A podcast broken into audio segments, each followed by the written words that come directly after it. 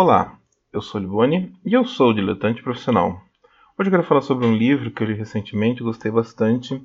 Ele se chama O Espírito dos Meus Pais Continua a Subir na Chuva. Ele é um escritor chamado Patrício Prom. Foi publicado pela Todavia, aqui no Brasil. Ele é um escritor argentino. E foi curioso, eu estava um dia na livraria ali fuçando, precisava comprar, queria comprar alguma coisa. E achei esse livro, achei o título interessante.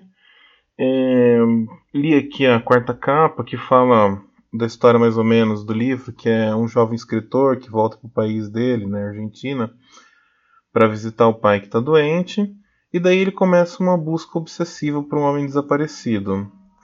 E essa busca na verdade, é uma busca pelas próprias memórias dele, pelas memórias dele com o pai, da família. E tem um lance muito interessante, profundo, ligado com a história política da Argentina, que é uma história política complexa, assim. Não que a do Brasil não seja, mas a Argentina tem uns momentos bem complexos, bem intensos. O, o Patrício Prom, ele é nascido no final dos anos 70 e então ele vive ali a infância dele durante a ditadura e tem umas questões muito tensas assim sobre a vida da família dele. O livro ele é um, uma autoficção. É, não é exatamente uma autoficção, ele é uma autobiografia com alguns toques de ficção.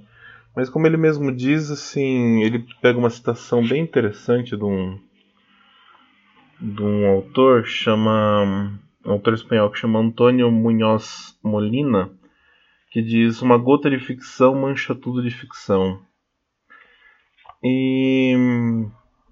Mas o grande lance desse livro é o estilo de escrita desse autor.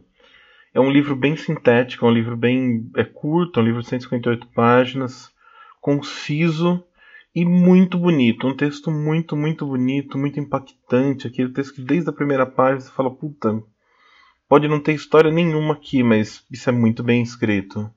E daí ele vai, vai construindo uma história, vai te revelando uma série de coisas e nossa, é, é um livro que me impressionava a cada, a cada página.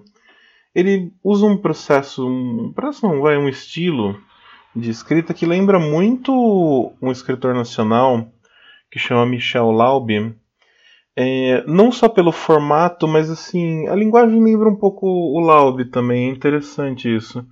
Mas eu acho que o Patrício Pron é inclusive superior ao, ao Laube. É muito impressionante assim o texto dele. Ele faz um lance que é o seguinte: é, ele numera assim cada parágrafo como se fosse um capítulo. Então os capítulos do livro são curtinhos tem às vezes meia página, às vezes poucas linhas. E tem um lance muito louco que depois você vai entendendo ao decorrer do livro, que é essa numeração dos capítulos, que ela é meio esquizofrênica em alguns momentos, e tem um, tem um motivo para isso. Ele dentro do livro ele consegue explicar isso. E tem o lance dele de colocar umas listas, colocar umas coisas muito às vezes desconexas, mas que fazem muito sentido dentro do livro. E eu gostei bastante, é um livro que eu li em menos de uma semana, é curtinho, né? É, e vale muito, muito a pena ler. É bem legal, é uma, é é uma dessas joias que a gente ainda tem sendo lançadas aí pelas, pelas editoras que estão sobrevivendo. Então vale a pena procurar esse livro e comprar quem se interessar, agora eu vou ler um capítulozinho do livro, que é um capítulo que eu gostei muito. Assim, na verdade, não vou ler ele inteiro, mas a primeira parte que eu achei muito interessante. Então, quem não quiser ouvir, obrigado pela atenção, obrigado aí por assistir o vídeo. É, e aquelas coisas curta, compartilhe, etc. E quem quiser, aí vai o, um trechinho do Patrício Prom em O Espírito dos Meus Pais Continua a Subir na Chuva. No começo, eu tomava paroxetina e benzodiazepinas, não mais que 15 miligramas, mas 15 miligramas eram como um espirro no meio de um furacão para mim, algo insignificante sem efeito.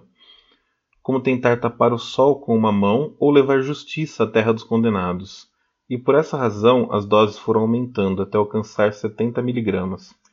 Quando já não havia nada mais forte no mercado, e os médicos me olhavam como os guias das caravanas nos filmes de faroeste, quando dizem que só irão até um certo ponto, porque dali para frente é território comanche, e depois dão meia volta e metem a espora em seus cavalos, mas antes olham para os membros da caravana.